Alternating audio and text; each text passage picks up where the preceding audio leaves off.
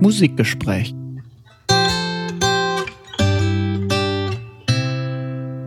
Wir wünschen ein frohes neues Jahr. Das wird hier unsere erste volle Folge im Jahr 2023. Herzlich willkommen beim Musikgespräch. Ich bin Scene und sitze hier mit meinem Podcast-Partner Daniel an unserem Wohnzimmertisch, an dem wir quasi immer unsere Podcast-Folgen aufnehmen.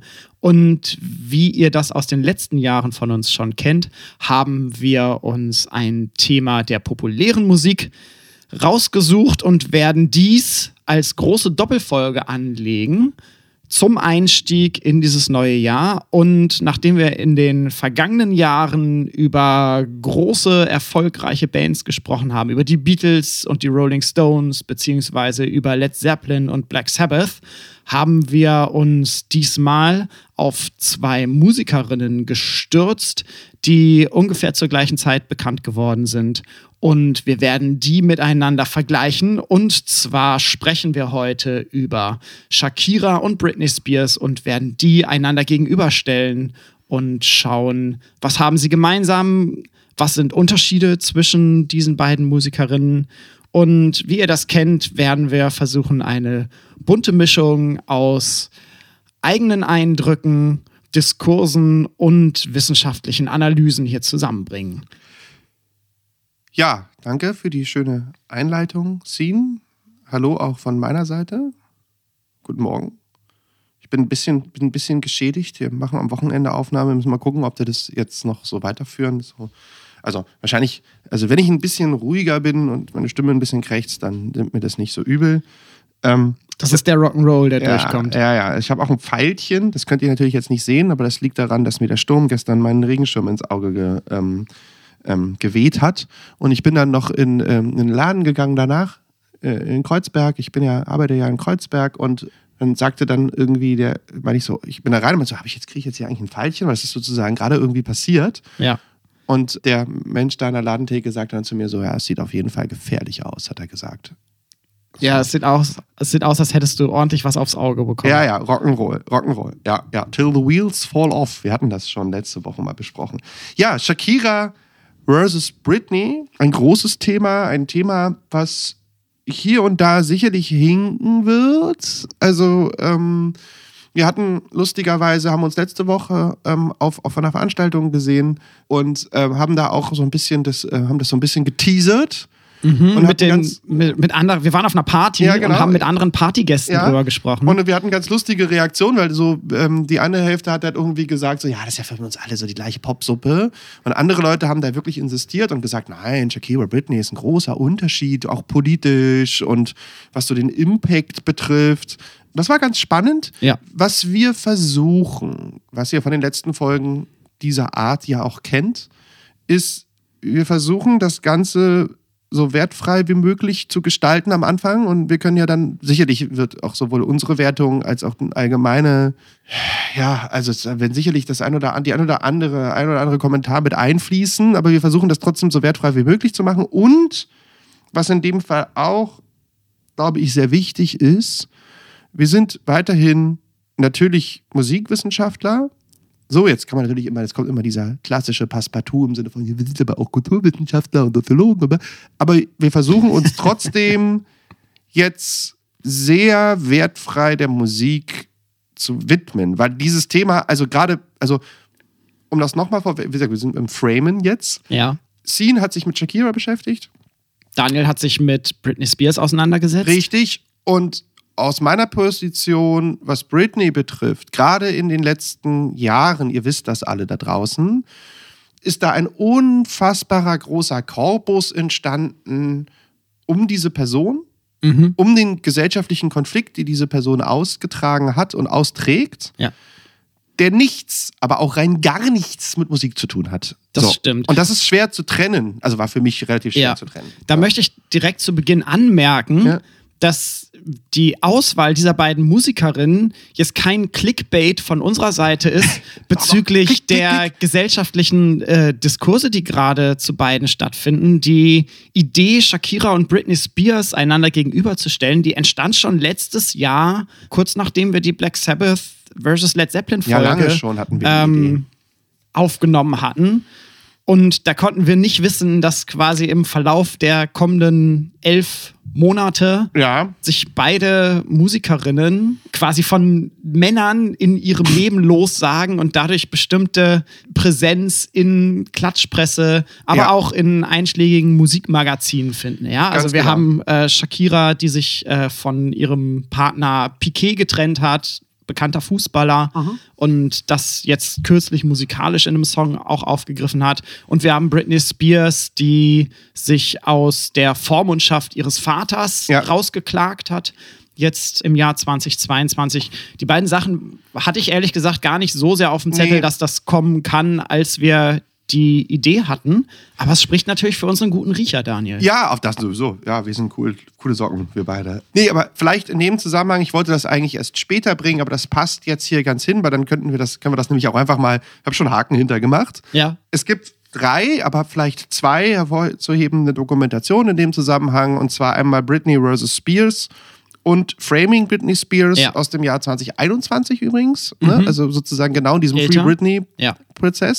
Du hast gesehen? Ich habe Ja. äh, Britney vs. Spears Ähm, geguckt ich auf hab- Netflix. Genau, ich habe es angeteasert und ähm, die sicherlich sehr spannend sind und sicherlich auch Einblicke in ihr äh, Familienverhältnis und in ihr Privatleben blickt und auch diesen, diesen Komplex, wo ja auch äh, dann teilweise da feministische Tendenzen mit drin sind, äh, auch grundsätzlich Aspekte, die ja auch, also auch ganz interessanter Punkt, auch wie man das Ganze sozusagen wertet. Ne? Also wir haben hier ja eine Situation, die so von jetzt der Vater ist böse und Britney ist gut, so sage ich jetzt mal. Also wir haben das da ist ein bisschen sehr, das Framing, ja. sehr starke Polarisierung in dem Ja. Zusammenhang und diese Dokumentationen lösen sich davon auch nur sehr bedingt. Mhm. Ne, und dann, wie gesagt, auf der besagten Party, wo wir waren, hat sich dann halt irgendeine Freundin von uns hingestellt und meinte so, ja, und ich habe das gesehen und was dann der böse Vater mit der Britney gemacht hat und es war ja voll gemein und so. Und wir beide standen so da und meinten so, ja, okay, das lässt sich dann jetzt auch nicht im Nachhinein eruieren.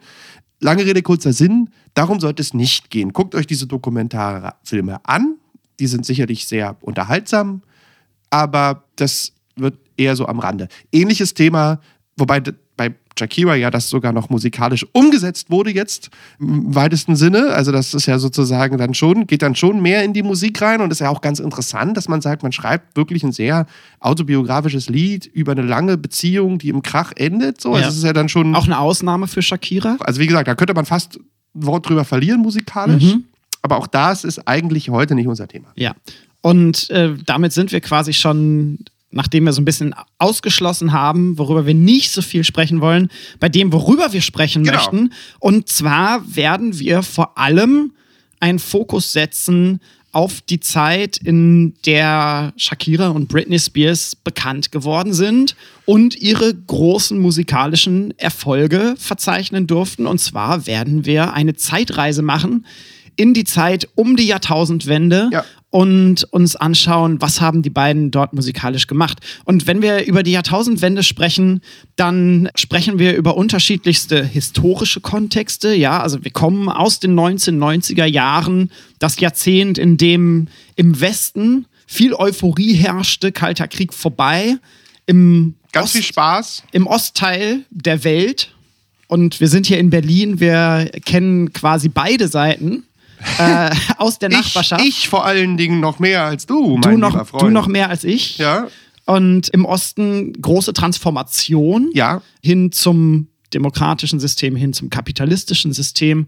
Äh, das heißt auch sehr viel Veränderung. Ja. Gleichzeitig sprechen wir auch über eine Zeit, die dann mit 9-11 mehr oder weniger so vorbei war Ja. politisch. Ja. Also definitiv gesellschaftlich Genau. und politisch, definitiv. Ja, ich, ich spreche da gerne von den langen 90ern, die quasi mit dem Mauerfall Ja. 89 losgingen Ja. und mit 9-11 2001 vorbei Du waren. alter Historiker, du. Hast du das schon irgendwo? Wahrscheinlich warst du leider nicht der Erste, der das gesagt Wa- hat. Wahrscheinlich nicht. Es, ja. es liegt ja nah, ne? Ähnlich wie das lange Ansonsten- 19. Jahrhundert, wo man sagt, französische. Revolution bis Erster Weltkrieg. Du solltest schnell dafür Patent anmelden. Ja. Zitiert mich, wenn ihr über die langen 90er sprecht, dann Zitat ziehen, Prieske Musikgespräch. Vielleicht würde das jetzt Sinn machen, hier den Rundumblick zu starten und ähm, mal zu gucken, worüber reden wir musikalisch. Es gibt eine musikalische Vorgeschichte von Britney und von Shakira, die Richtig. früh in den 90er Jahren beginnt. Ganz genau. Full stop. Wir reden jetzt kurz über die Zeit 99 bis 2001, weil das sind deren Breakthroughs Ja. sozusagen. Und gehen dann ein bisschen zurück und reden nochmal über Kindheit und Jugend, aber auch nur kurz. Okay, ja. Können wir so machen. Also 99, 2000, wie du schon gesagt hast, war ein bisschen Friede, Freude, Eierkuchen. Das betrifft mich ganz persönlich auch, weil das, äh, ich, ich und Britney sind ja gleich alt, ne, mehr oder weniger. Dementsprechend war ich jetzt auch nicht, also hatte das für mich in dem Sinne auch gar keinen pubertären Charme mehr, sondern eher ein, ähm, eine subversive Abneigung natürlich, weil ich war 18, meine Güte, so, ne? Und Ja. also da hatte ich jetzt anderes vor als, also habe ich andere Musik gehört, Ja. in anderen Clubs gewesen. Was wir haben in Amerika ist eine ganz starke Stilisierung oder beziehungsweise ja fast schon ein Ausfaden dieser Black Music. Ja. So, also war noch sehr stark, aber, aber war sozusagen am Ausfaden oder beziehungsweise, wenn man das ein bisschen polemisch sagt, es wurde gerade sehr stark kommerzialisiert, diese Szene. Ja. Also, also Tupac war lange Hip-Hop-Szene. Hip-Hop-Szene wurde dann ja wieder auch sehr groß Genau. in den 2000ern. Genau. Wobei Frontperson im Hip-Hop in den 2000ern und auch meistverkaufter Künstler in den 2000ern war Eminem, also geh ein Weißer. ja. Genau. Aber ganz weit weg jetzt mal. Wir haben, ich werde darauf zurückkommen, wir haben eine sehr große College-Szene. Ja. So, wir haben diesen College New Metal Rock, so weiß ich nicht, Creed, Human Clay, weiß Ja, ich nicht, von, könnt ihr euch erinnern? von, von bis auch Ja. äh, College Punk, irgendwie Blink Genau. 182, Blink 182, The Offspring. The Offspring, Amerikaner, große Nummer. Also vor allen Dingen Blink 182 hat ja sozusagen dieses Pop-Punk-Revival nochmal wieder angestoßen. Ja. Die spielen auch schon seit 1994 oder so. Aber anyway, American Pie-Filme. Also wir haben auch, eine, auch gerade aus europäischer Sicht eine sehr, sehr starke noch stärkere Fokus auf ein amerikanisches College-System und auf College-Filme. Sicherlich auch da haben wir Roots mit Ferris macht blau oder weiß ich nicht was, aber aus den 80ern, 90ern, aber das wurde halt da sehr, sehr stark. Ja. So, also ein Film und, wie. und auch äh, Horrorfilme, die, Ja, ja, die dieses- quasi die Slasher-Filme, die eigentlich so genau. diese 70er Jahre Teenager Genau. Slasher-Filme wieder aufgreifen. Genau. Wir haben irgendwie äh, die Scream-Reihe, Ja, die groß ist, aber auch sowas wie Ich weiß, was du letzten Sommer getan hast. Absolut. Und dann direkt auch die Parodien Genau. darauf. Also Aber ein sehr starker äh, die Scary Amerikanismus. Movie-Filme, starker Amerikanismus Ja. und gleichzeitig aber auch so eine starke Polarisierung des Amerikanismus Ja. in wir sind fasziniert, aber gleichzeitig erinnere ich mich auch noch an eine starke anti-amerikanische Haltung, Ja. äh, die nach 9-11 und dann dem Einmarsch der USA in den Irak Ja. und Afghanistan Ja. Ja. stattfand. Dann in dem Fahrwasser ja auch quasi explizit anti-amerikanische Kritik auch aus Amerika. Ich erinnere an das Album American Idiot von Ja. Green Day, Aber das war schon ein bisschen Titel schon später. ist. Das ist ein bisschen später, das ist dann Ja. Mitte 2000. Genau, also um nochmal zurückzukommen, wir hatten hier trotzdem, also wenn es jetzt um Frauen geht, wir reden ja nun mal über auch weibliche äh, Hauptdarstellerinnen hier, jetzt auch im, gar nicht mal so sehr im, im Chartbereich, da komme ich gleich zu. Björk war eine große Nummer, Dancer in Ja. the Dark. No doubt, Gwen Stefani Ja. war auf auf High Peak äh, sozusagen der Karriere. Ja. Ne? Mal ein bisschen weg von Frauen, doch trotzdem noch so ein bisschen diesen ne? Chili Peppers Californication, Ja, eine große. Nummer wie du schon gesagt hast, Eminem, Marshall Mathers LP, die ja dann direkt chartstechnisch auch quasi von Shakira, äh, Mhm. äh, von also zwischen Britney und Shakira sich so ein bisschen positioniert hat. Robbie Williams Breakthrough, Ja. Foo Fighters Breakthrough. Im Metal-Bereich gab es eine ganz neue Bewegung. Nu Metal. Slipknot Breakthrough. Ja. System of a Down Breakthrough. Da seht ihr schon, dass wir hier wirklich sehr amerikanisch lastig sind. Ja. Dann hatte man aber auf dem europäischen Markt, ne, das so dieses ganze, das war ja dann alles so ein bisschen vorbei, so die Britpop-Geschichte. Dann hat sich da aber dann trotzdem so neue Geschichten, The Hives Debüt. Dann hatten wir, gut, Rory Williams habe ich schon genannt, Coldplay Debüt 2000. So. Ja. Also das sind alles so Dinge da mit Parachutes. Dann, ähm, weil, wer auch in Amerika nicht uninteressant war, Moby Mhm. sollte man erwähnen.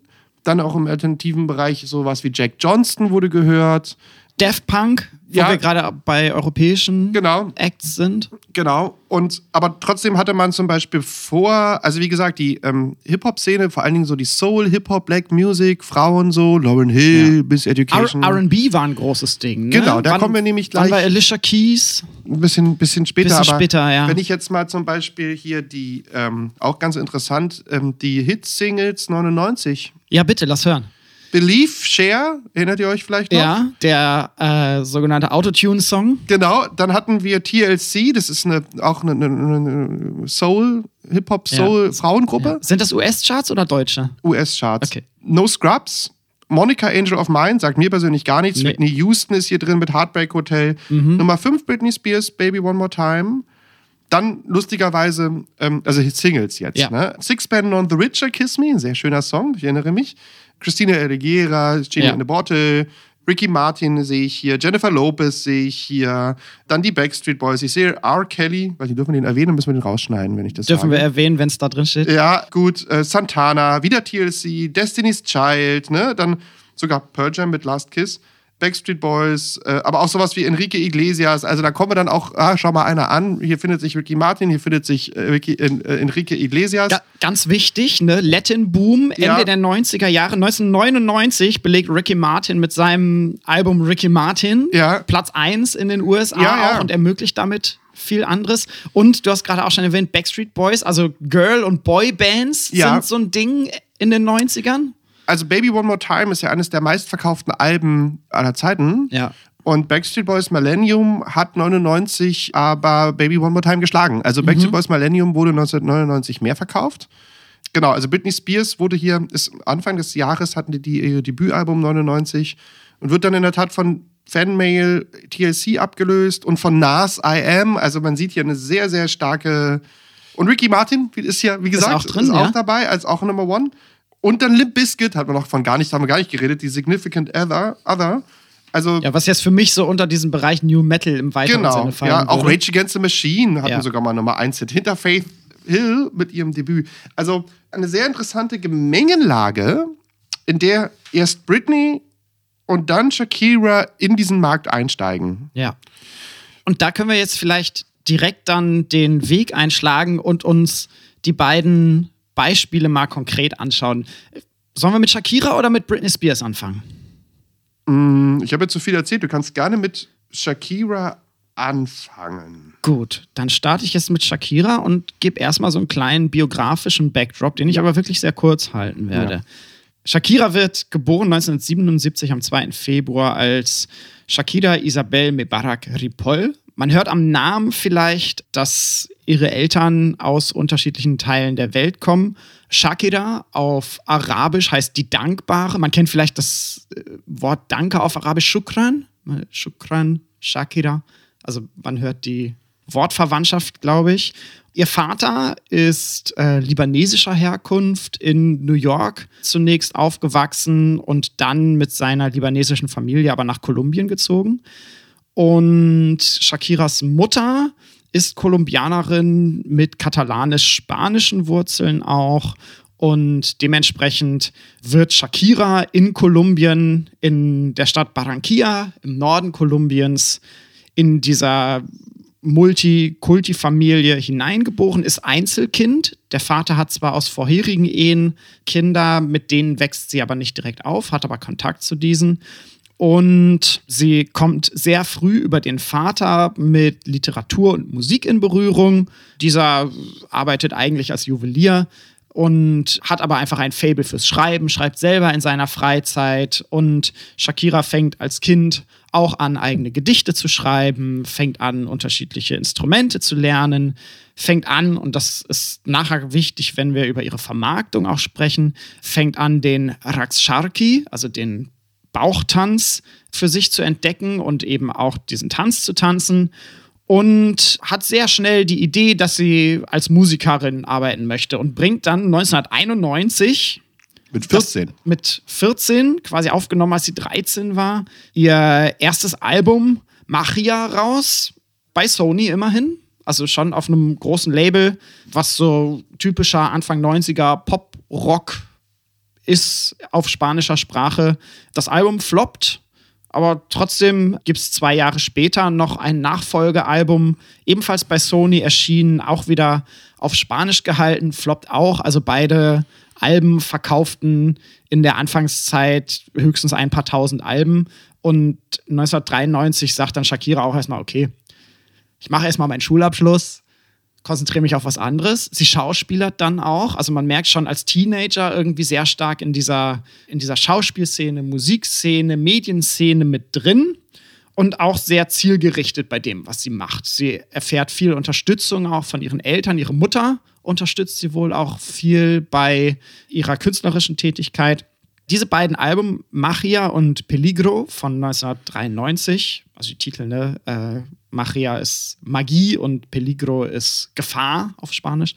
Die nimmt Shakira später dann auch quasi aus ihrem Katalog heraus. Also sie möchte nicht, dass die neu aufgelegt werden. Die sind nicht im Streaming bei Spotify erhältlich etc. Wir verlinken euch aber ein paar YouTube-Videos, weil da sind die Songs nicht tot zu kriegen, zum Glück. Und 1995 folgt dann mit neuem Anlauf ein Neueinstieg mit neuen Leuten, mit denen sie zusammenarbeitet. Allen voran mit dem Produzenten Luis Fernando Ochoa, mit dem sie bis heute zusammenarbeitet. Und gleichzeitig produziert Shakira bei diesem Album auch das erste Mal selber.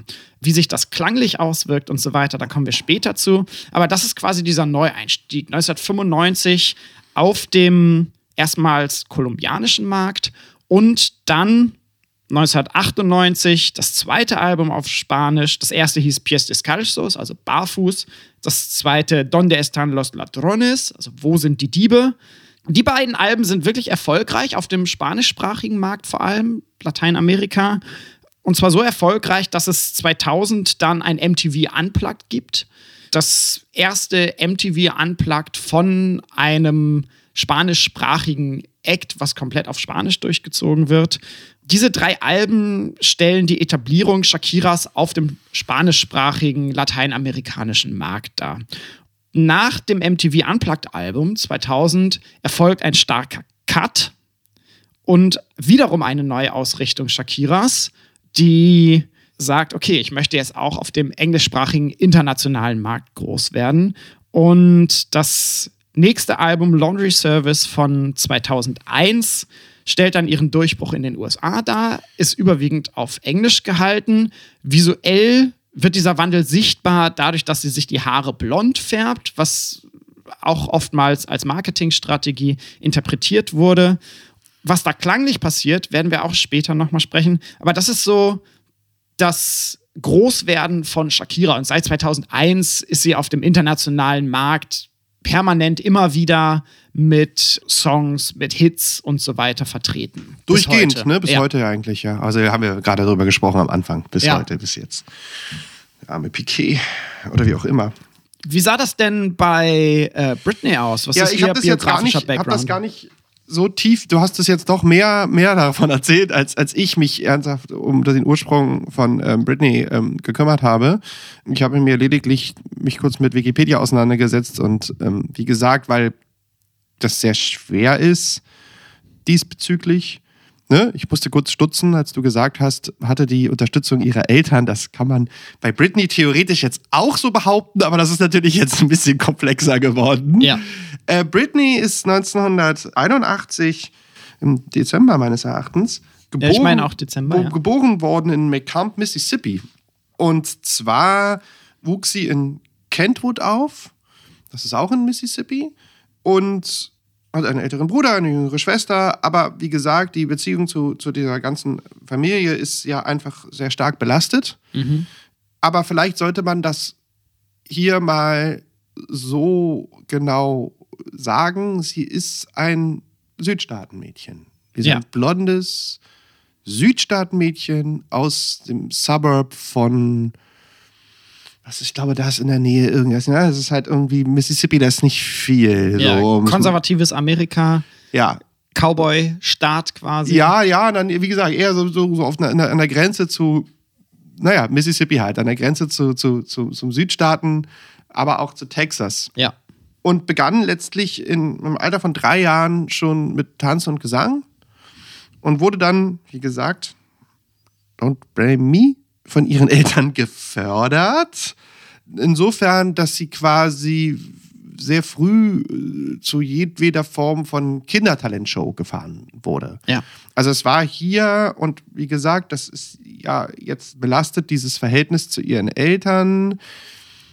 Vielleicht sollte man hier die Fußnote setzen, das ist natürlich nicht neu. Also ganz interessant, auch Parallelen zu Michael Jackson oder zu anderen Ja. Stars, die Kinder-Talentshows durchleben mussten. Und es ist natürlich Ähm, immer aus meiner Perspektive fragwürdig, ob man überhaupt Kinder, Teenager so sehr pushen soll, dass sie Genau. so eine große Bekanntschaft Aber finden. Ne? Also Man findet es beim Tennis oder Genau. so. Also das sind ähnliche Problematiken. So, ne? Genau, und der, und der Grad zwischen Förderung und Ja. jemanden genau. in etwas reinpushen, da ist man oft auf Messers Schneide und gerade Kinder und Teenager, die reflektieren ja das Verhältnis zu Ja, den ja. Eltern auch noch ganz anders, sofern sie es überhaupt reflektieren. Gerade beim Tennis gibt es da ja auch auf der Tour ganz, ganz äh, wirklich gruselige Beispiele. Ja. Aber auch, wie gesagt, gerade auch in dem Bereich Kindertalentshows auf jeden Fall. Und klar, ne, das ist so, um jetzt mal, also halb zog es ihn, halb sank er hin. Also das lässt sich halt irgendwie, äh, äh, um mal jetzt hier ein bisschen deutsches, deutsche Hochkultur reinzubringen,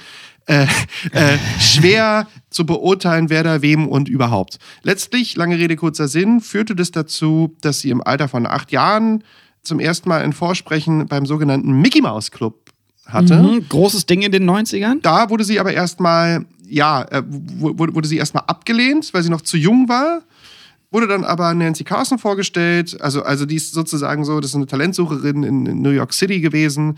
Und die war beeindruckt. Und dann hatte sie dort, äh, ist sie dort auf die Professional Performing School of Arts gegangen. Ist dann auch nach einer kleinen New Yorker Wohnung gezogen. Also hier war von vornherein im Alter von acht Ausrufezeichen der Weg von Eltern und geht wieder, also es war klar, meine Tochter wird Showgirl. Was auch bei Shakira früh klar war. Genau, ne? genau, Parallel genau. Also vielleicht ein, da ist vielleicht ein etwas intellektuellerer Kontext dahinter so. Also ich möchte jetzt niemanden diskreditieren aus der Familie von Spears, aber äh, von der Grundidee maybe. Ne? Jedenfalls hat sie dann aber kleinere Rollen angenommen und wurde dann im Dezember 1992 in der Tat Mitglied des Mickey Mouse Club. Da war sie also auch elf. Ja. Das Also- heißt, da ist sie dann im professionellen Genau. Showbusiness, ne, Disney-Kontext als große Und- Firma, die dahinter steht. Auch das werden wir äh, mit aller Voraussicht nach verlinken. Da gibt es sehr schöne YouTube-Videos. Ich habe mir diesen Mickey Mouse Club angesehen und vor allen Dingen hat auch so die Britney-Szenen so. Also sie ist Ja. dort mit Justin Timberlake, mit Ryan Gosling, mit Christina Aguilera. Also der Mickey Mouse Club war in den 90er Jahren, also viele Leute sind daraus was geworden. Ja. Aber es ist unfassbar amerikanisch. Also, wenn man sich das ansieht aus europäischer Sicht, ich habe mir da Videos angesehen, dann hatte das teilweise, also es hat einen sehr starken Exotismus-Charakter für mich gehabt, weil es halt so diese ganze Disney-Prüderie, amerikanische Cinderella-Story, also man weiß auch gar nicht, was wahr ist, ne? Dann gibt es dann halt irgendwelche Biografien von den jeweiligen, von Christina oder von Ryan Gosling, von Justin Timberlake und Britney stellt sich halt auch vor, so, mit, nee, ich meine, wir reden hier von einem Mädchen, was zwölf ist, so, ne, wo sie dann sagt, Hello, my name is Britney, I come from Mississippi, sir. After dancing, I helped my grandmom in his life. So, ne, also so, wo du so denkst, so, Ja. boah, also, also faszinierend und auch als seriöse Quelle kaum wahrzunehmen. Also ganz interessant, also eigenes, eigenes, eigene Sendung, eigener Podcast, eigenes Feld. Ja. Ja, also bei Mickey Mouse Club, da tanzt man und singt man und macht Show-Elemente. Das ist so ein bisschen gefühlt für mich Tigerentenclub auf Koks. Ja, sehr amerikanisch, wie Ja, gesagt. sehr amerikanisch. Ähm, und da hat man aber dann natürlich schon gesehen, also das ist ganz lustig, weil das, ich meine, schaut euch ein Video an, wie Christina und äh, Britney mit 13 zusammen singen und du denkst dir so, ja, so, so viel hat sich nicht geändert. Wurde dann 1997, war sie teilweise im Gespräch einer, einer Popgruppe, hat Demo-Tapes aufgenommen und ähm, ist dann letztlich 98 bei Jive Records runter, äh, untergekommen. Jive Records, ein Ja. Label, was in erster Linie auf dem RB-Markt, aber auch ganz, ganz früher World Music und auch europäische Wurzeln hat. Okay. Also jetzt nicht unbedingt das, nicht Sony hier, Ja. Shakira. Also, wobei ich dazu sagen muss, bei Sony, also Sony gibt es natürlich als großen Mutterkonzern. Ja, Sie klar. war dann bei Sony Latin ja, na klar. unter Vertrag quasi für Aber Südamerika. Jive Records war vor Britney eigentlich eher Nischen. Ja. No. Vor Britney. Weil, was ist passiert? Sie nahm dann das Album Baby One More Time auf. Und Baby One More Time was eines der meistverkauften Alben aller Zeiten. Ja. So. Sie hat das in Schweden aufgenommen hauptsächlich, mit dem Produzenten Max Martin. Ich wollte gerade sagen, mit schwedischen Produzenten teilweise, Ja. mit schwedischen Songwritern. Und das war auch der große Breakthrough von Max Martin, Ja.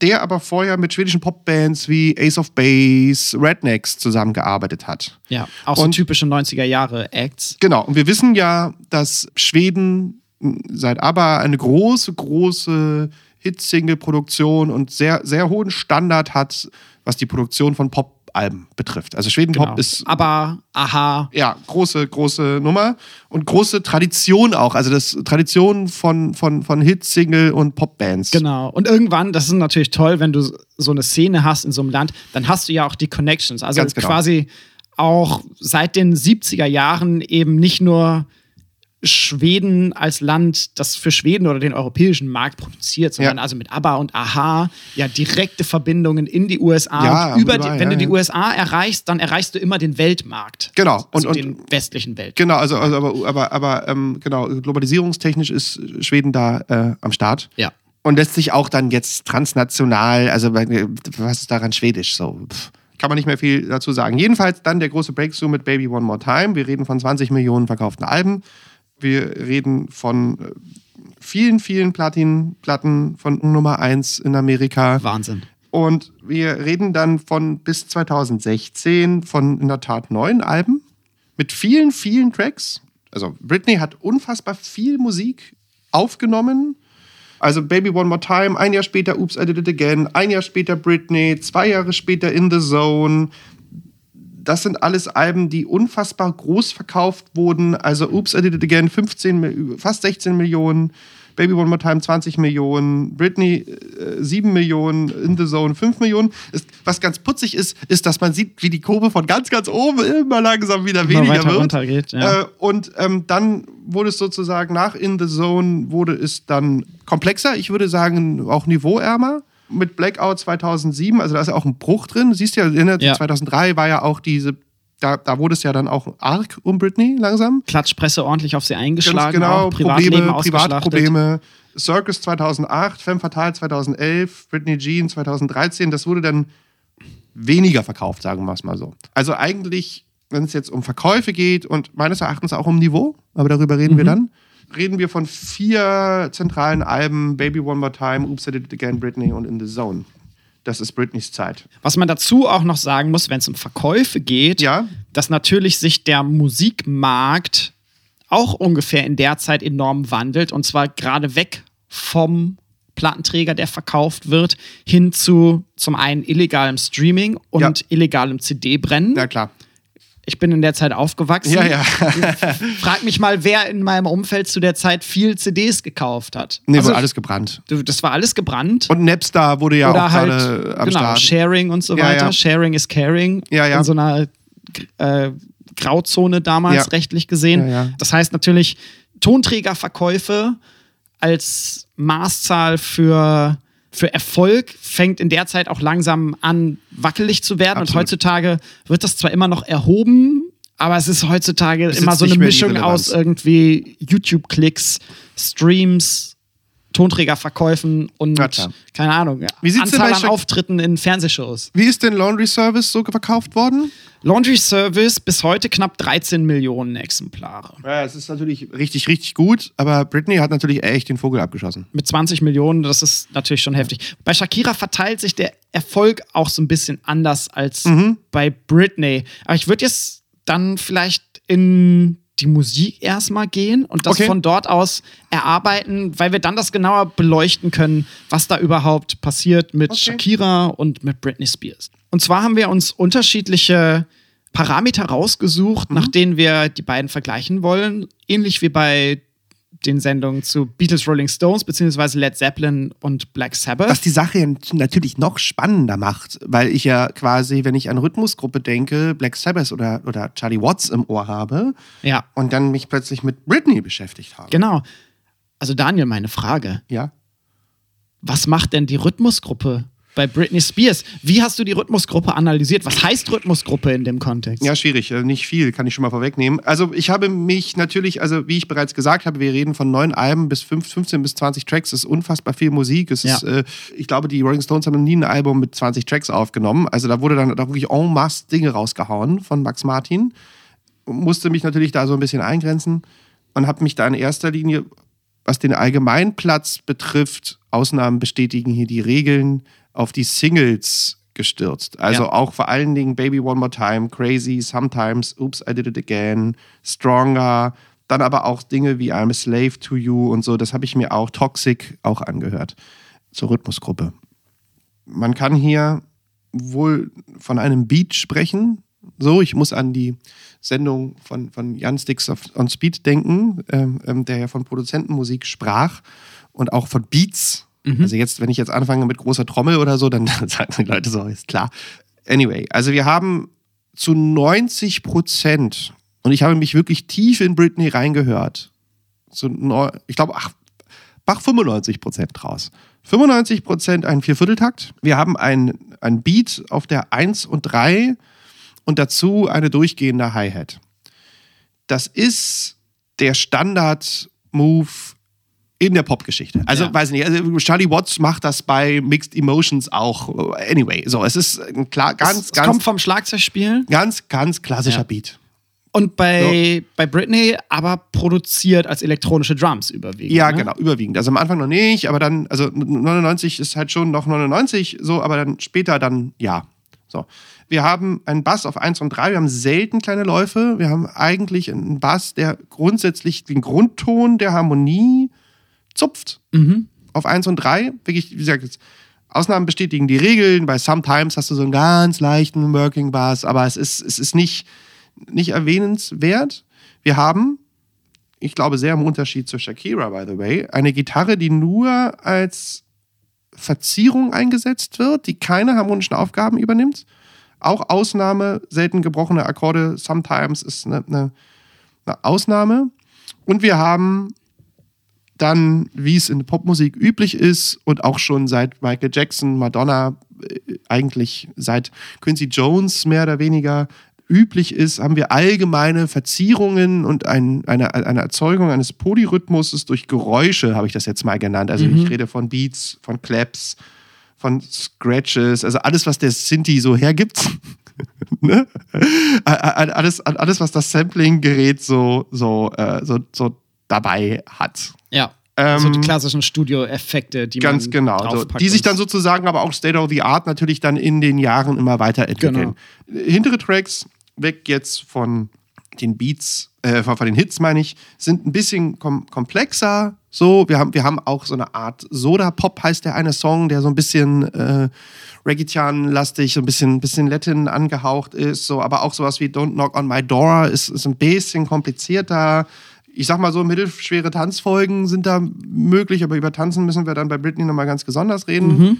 Auf jeden Fall. Ähm, Bei Shakira auch. ja, haben ab 2001 Britney, also ab dem dritten Album. Und bei In the Zone wird das dann noch ein bisschen mehr, wird es ein bisschen komplexer. Also da hat man mehr, ich würde sagen, mehr Michael Jackson-Anleihen. So, da muss man dann vielleicht auch mal denken an In the Closet oder so, Dangerous, so. Das ist ja zehn Jahre älter Ja. Und immer noch weit komplexer als was Britney gemacht hat. Ne, bei I'm a Slave for You wurde dann sozusagen irgendwie die, äh, ein Clap statt, statt des, Basses benutzt. Also da hast du dann wirklich, I'm a Slave for You ist dann nur noch produziert. Ja. Da hat man dann gar keine originären Sounds mehr. Und man hat keine durchgehende Hi-Hat mehr. Also man hat sich so ein bisschen von diesem Standard-Pop-Schema gelöst, rhythmisch. In the Zone, also das ist dann quasi meines Erachtens aus, aus dance-technischen Gesichtspunkten somit so das komplexeste. Zumindest was so den Rhythmus betrifft. So, da gibt es ja auch diesen Eingangstrack mit Madonna, Me Against the Music. Und lustigerweise wird es dann ab Circus, also dann quasi ab ihrem ab ihr Comeback, ihr kleines, Ja. wird es dann, hat man dann durchgehende Bassdrums und landet halt so in so einem leichten Techno-Beat. Also es ist dann mehr, geht mehr dann in Richtung Schlager. Also das äh, Okay. gibt Ja. Gründe, warum das vielleicht nicht mehr so gut verkauft wurde. Euro, Eurobeat-Einflüsse vielleicht? Genau, ja, und wurde ja. aber vor allen Dingen dann auch einfach noch, also, also die sim der, der simple Beat wurde dann noch simpler. Okay. Sagen wir es mal so. Ja. Aber das war's. Okay. Und das ist wirklich erstaunlich monoton, was vor allen Dingen diesen Viervierteltakt, diesen, diesen Beat auf 1 und 3 und die durchgehende Hi-Hat, also im Grunde genommen ist das eigentlich fast das ganze Oops, I Did It Again oder beziehungsweise das ganze Baby One More Time Album läuft so durch. Also das, da ist wirklich sehr, sehr wenig Veränderung und ich habe es mhm. versucht mit Modern Talking, ich habe es versucht mit ABBA, ich habe es versucht mit Michael Jackson, ich habe es versucht mit Cher, ich habe es versucht mit Take That, ich habe es versucht mit Backstreet Boys. So, das ist alles variabler als Britney. Also Britney ist sehr, sehr, vielleicht habe ich, vielleicht hätte ich doch noch anders hören müssen. Es, es ist sehr linear.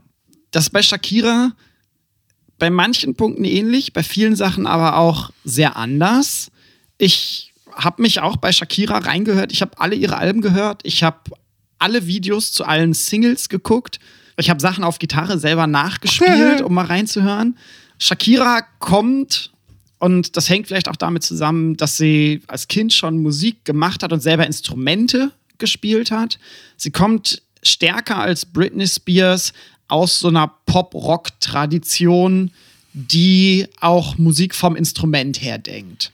Ich weiß gar nicht, spielt Britney Spears Instrumente auf einem nennenswerten Niveau? Mm, oh Gott, nennenswertes Niveau. Ich spiele Klavier, mhm. aber also kann ich mich nicht treu. Und live, live, wahrscheinlich auch nicht. Shakira steht bis heute bei ja. ihren Touren äh, immer auch bei ein, zwei Liedern Na, mit Britney, einer Gitarre Britney muss auf ja der Bühne. Tanzen. Genau, Britney tanzt. Ja.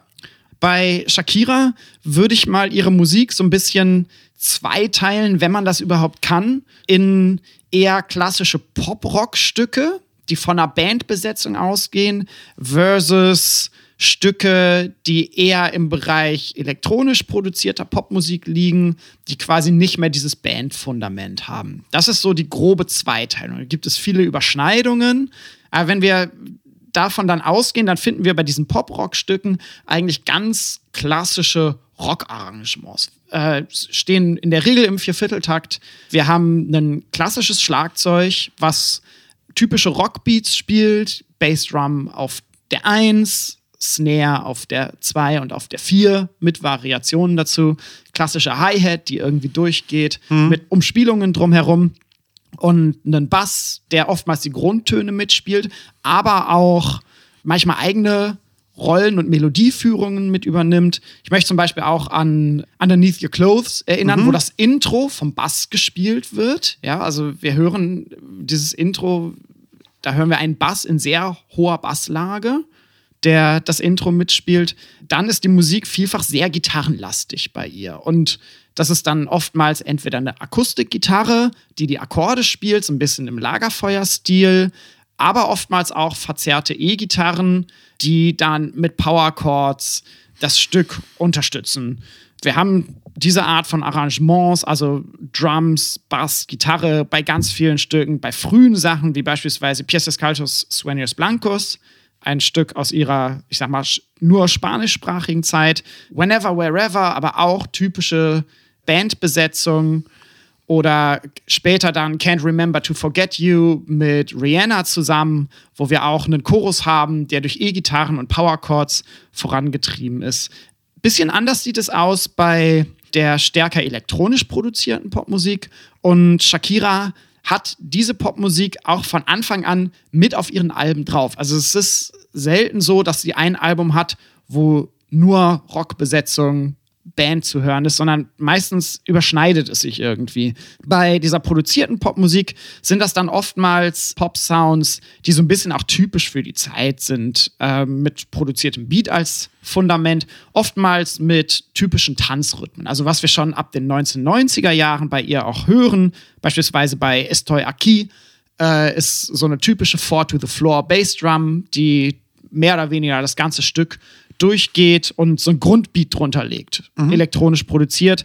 Später auch bei ne, Waka Waka beispielsweise haben wir auch die Four to the Floor die ganze Zeit als Basis mit dabei. Aber wir haben auch andere Tanzrhythmen, beispielsweise Reggaeton-Rhythmen, wie wir sie bei Hips Don't Lie hören oder bei La Tortura. Und quasi so diese zwei Basisfundamente, entweder elektronisch produzierte Tanzmusikrhythmen versus Band, Rock-Rhythmusgruppe. Die werden bei ihr immer wieder angereichert um interessante Sounds, um von dort aus immer, ich sag mal, kleine Ausflüge zu nehmen in andere Musikgenres. Das sind oftmals Anleihen an globale, lokale Musiken durch Instrumente. Ich erinnere beispielsweise an die Panflöte bei Whenever, Wherever, die dieses Intro spielt. Oder bei Ojos Así, wo sie eine rhythmische Begleitung mit Darabuka und Rik hat, also zwei Instrumente, die eher aus der arabischen Musik kommen, wo auch dann teilweise in Arabisch gesungen wird in diesem Lied. Oder bei dem Lied Antes de las Seis, hören wir eine Koto, ein japanisches Saiteninstrument.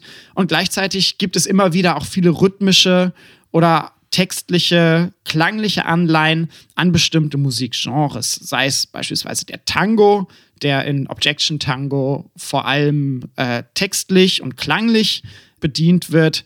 Reggaeton haben wir schon angesprochen als eine Musikrichtung, die vor allem in den 2010er Jahren sehr groß wird, ausgehend von Puerto Rico, beispielsweise im Lied äh, Te Felicito oder auch Afrobeat, Afrofusion-Anleihen wie in Waka Waka oder in dem Lied äh, Monotonia, die Tanzmusikrichtung Bachata. Wir haben aber eigentlich immer einen Vierviertelbeat mhm. bei ihr auch.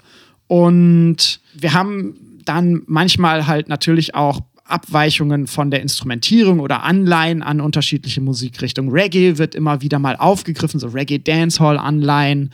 Dadurch ist die Musik von Shakira, würde ich sagen, mit Blick auf die Rhythmusgruppe bisschen diverser, bisschen vielfältiger als Britney Spears. Wir haben zusätzlich oftmals Percussion, wenn es südamerikanisch ja. orientierte Musik ist bei ihr der Rhythmus spielt bei ihr auch eine sehr wichtige Rolle. Da kommen wir auch noch zu, wenn wir beispielsweise über Gesang sprechen.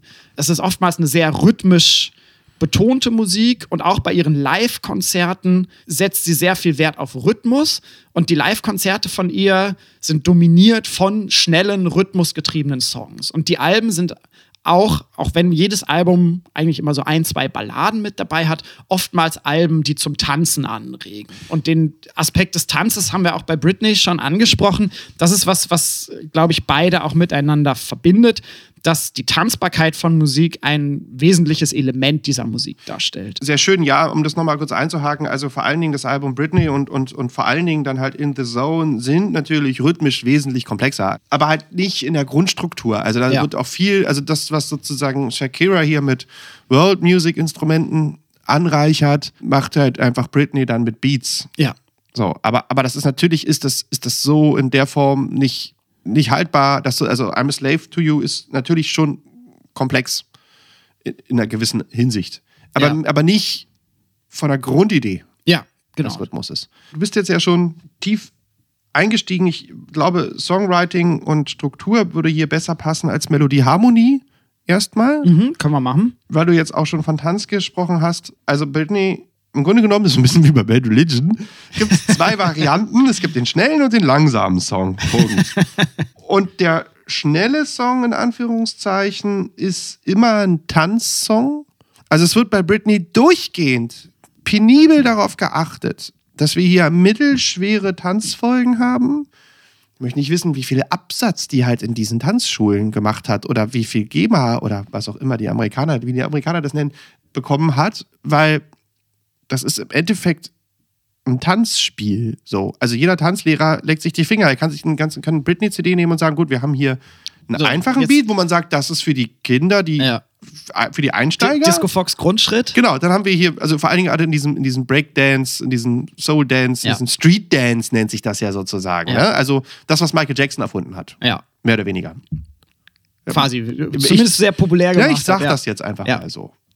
Ich finde, das ist, ich glaube, es ist auch richtig. Ich sage es jetzt einfach mal. Schreibt, schreibt uns in die Kommentare, ja. wer, wer hat den Street Dance, Jazz Dance erfunden? Also das, was Michael Jackson da in der Grundkombo gemacht hat in den 80er Jahren, das hat, und das ist bei Britney, und das sieht man halt auch komplett in den Videos, komplett durchchoreografiert und man hat unterschiedliche Schwierigkeitsgrade, je nach Stück. Und man hat die Ballade. Mhm. Und jetzt kommt's. Und das ist wirklich, das ist wirklich stark weil das zieht sich noch krasser durch als die Rhythmusgruppe. Ja. Und das zeichnet vor allen Dingen Max Martin aus. Ja. So, und habe ich in der Form auch noch nie so gehört. du hast auch hier zu 95 Prozent, und das war wirklich stark, weil ich habe gesagt, es kann, kann nicht euer Ernst sein, du hast fast immer das die gleiche Songstruktur. Ja. Durchgehend. Seit in neun Alben, in 15 Jahren. Also es ist wirklich. Ja, jetzt wird der eine sagen, aber da war es doch anders. Aber von der Grundidee ist es fast immer die gleiche Songstruktur. Ja. Wie sieht der aus? Du hast ein Intro. Also, um mal weg zu weg zu sagen, und diese Songstruktur ist auch relativ originär. Also, das, du kannst jetzt sagen, das war schon alles irgendwie in der Form da, aber so ein bisschen genailt hat dann doch Britney ein Stück weit. So, also Mhm. natürlich kannst du sagen, vielleicht war der, vielleicht hat es bei Rednecks oder bei so, ne, also es ist alles nichts Neues, aber so, so, so eine, so eine so Verfestigung dessen, ich meine, es gibt einen Grund, warum Max Martin neben Lennon McCartney einer der erfolgreichsten Songschreiber der Welt ist. So, ne? Ja. Also, du hast ein Intro, du hast A, Strophe, Wiederholung A, Strophe, Mhm. du hast B, Teil, Mhm.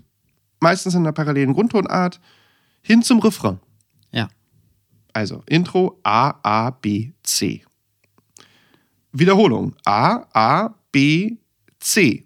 Mhm. Dann hast du eine Bridge, bestehend aus dem Intro und einer Art Loop. Mhm. Also du hast sozusagen eine Art Stopp Ja. im Song. Und dieser Loop führt dann zu B, also Hinleitung zum Refrain. Ja. Refrain, Refrain. Und am Ende hast du ein Ausfaden mit B, C zusammen. Also du hast dann Überschneidungen dieser beiden Teile. Und das war's. So. Und das zieht sich von Oops, I Did It Again, äh, Platz von Baby One More Time. Wobei Oops, I Did It Again ist quasi eine Krebsform, ist eine Spiegelung von, von Baby One More Time. Also das Mhm. würde ich gerne mal, liebe Leute da draußen, analysiert mir das mal bitte vernünftig, wie eine schöne, wie eine schöne Bachkantate. Ich glaube, es ist ich glaube, es ist entweder eine Spiegelung oder ein Krebs. Also ich glaube, er hat einfach nur die Hookline genommen, die Melodie genommen und hat gesagt, so, okay, was ist passiert, wenn wir es spiegeln und dann nehmen wir es nochmal auf. So, bin ich mir gar nicht, bin ich mir nicht unsicher.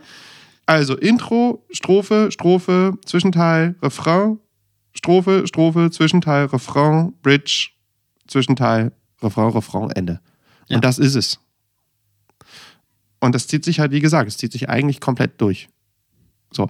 Wobei dieser Loop, dieser Zwischenteil, dieses dieser Preco, dieses Auf, das in der Mitte, das, diese, die, die, Bridge, die, die. Bridge quasi, die dann sozusagen in so, einer, in so, einer, in so einem ruhigen Moment endet, so mhm. so ein bisschen wie bei Rage Against the Machine, weißt du, die haben auch immer so diesen, ja. wo es dann wieder sozusagen losgeht, ne? Ja. Das, das, wobei Led Zeppelin immer das Gitarrensolo kam. Genau. Also ab den 90ern war ja nicht mehr so, ja doch, ja, aber in der Popmusik nicht mehr so viel mit Gitarrensoli. Das ist schon ein geiler Move.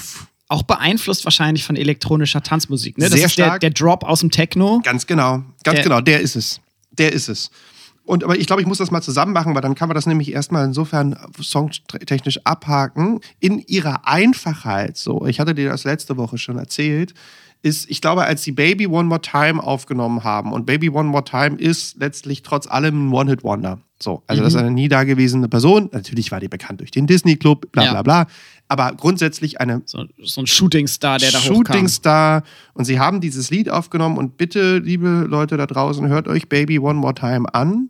Er ist in seiner, in seinem, in seiner klassischen Form meines Erachtens kaum zu toppen. Also es ist ein Der- Der unfassbar... Prototyp von Popmusik Ja. in der in Hinblick auf die Form, ja. Genau, also und, und wie gesagt, sie haben das abgenommen und haben gesagt so, okay, Hit Record. So, also sie werden drei Tage dauerbetrunken gewesen sein, als sie diesen Song aufgenommen haben, weil sie gesagt haben, der kann nur durch die Decke gehen. Inklusive Video, aber da kommen wir noch dazu. Da kommen wir noch zu. Ähm, aber egal, wie du schon sagst, der Prototyp einer, einer Pop-Schablone. Ja.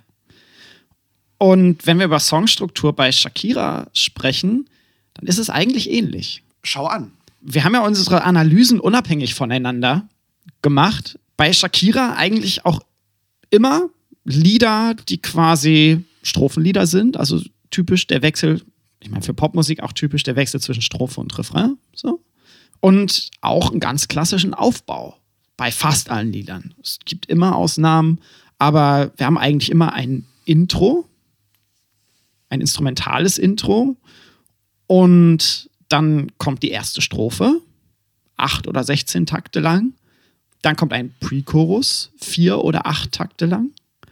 Und darauf folgt dann der Chorus, vier oder acht Takte lang. Genau so, absolut. Dann kommt ein Zwischenspiel eigentlich immer, was ähnlich ist wie das Intro. Wichtig auch zum Tanzen, also für Tanzmusik sind diese Zwischenspiele auch immer wichtig und auch für die Musikvideos, Shakiras Live-Performances und genau. so wichtig, dass es diese instrumentalen Breaks immer gibt zum Tanzen. Dann wird das Ganze wiederholt, also wieder Strophe, Pre-Chorus, Chorus. Und dann kommt in der Regel eine Bridge und dann wieder ein Chorus, zwei Chori und so weiter. Also hört euch She-Wolf an, hört euch Whenever, Wherever an. Das ist auch immer an dieser Schablone orientiert. Ich glaube, nicht ganz so streng eingehalten wie bei Britney Spears. Also es ist dann mal so, dass im Intro wird dann mal ein bisschen rumexperimentiert, das ist ein bisschen länger oder irgendwie der Chorus wird im Intro schon vorgenommen. Aber an sich ist das auch diese Pop-Schablone, die bei Shakira durchweg bedient wird. Was interessant ist in dem Zusammenhang ist, natürlich haben das die Beatles schon gemacht und die Rolling Genau. Stones schon gemacht. Und äh, bei Black Sabbath und Led Zeppelin, die haben es anders gemacht. Aber egal. Ja. Aber und wir haben kein Jackson- Bohemian Rhapsody oder Anyway, sowas, genau. Ja. Die haben, und das ist, das ist halt das Entscheidende, glaube ich, daran. Oder ob du jetzt Coldplay-Song hörst oder keine Ahnung was, das ist, Ist alles auch auch, so, ja. alles sehr ähnlich, aber ich war von der Stringenz überrascht. So, weil du hast dann immer mal irgendwo einen Song und wir reden jetzt hier nicht von Track 14, sondern du hast trotzdem ja auch irgendwo mal einen bekannten Song von einer Popband, wo du sagst, ach, schau her, da beginnt's mal mit dem Refrain und Ja. geht dann in die Strophe oder Ne? Oder du hast halt irgendwie einen Song, wo du sagst, oh, guck mal, da steht ja sogar mal, das ist, das ist ja ein, das ist ja ein Dreiertakt oder nur ein Zweiertakt oder so. Oder du hast mal eine Situation, wo der Chorus halt, also wo du halt von B wieder zu A springst oder so. Oder von der Strophe direkt in den Chorus. Also ich war sehr überrascht. Es gibt Ja. eigentlich bei Shakira immer diesen ja, Pre-Chorus, diese bei Hinleitung Britney zum halt Refrain. konsequent auch. Ja. So, und du hast, also das ist schon erstaunlich, wie das in, ihre, in, in, in einer Simpelheit in beiden Fällen durchgezogen wurde. Ja. Damit haben wir jetzt viel über Struktur gesprochen Mhm. und ich weiß nicht, ob wir schon so bei der Hälfte der Zeit sind. Vielleicht sparen wir uns den Rest auf für den zweiten Teil der Folge. Ja, aber das hört sich doch gut an. Dann reden wir danach oder jetzt oder bald Bald. über Melodie, Harmonie Genau. Und über Gesang und vor allen Dingen über Texte, Ja. über Liebe. Über Sound, Ja. über Tanz vielleicht auch noch mal ein bisschen, über Image, oh ja. über Impact. Okay. Also da steht noch einiges an. ja. Seid gespannt und schaltet wieder ein im März, wenn dann der zweite Teil kommt. Shakira versus Britney Spears.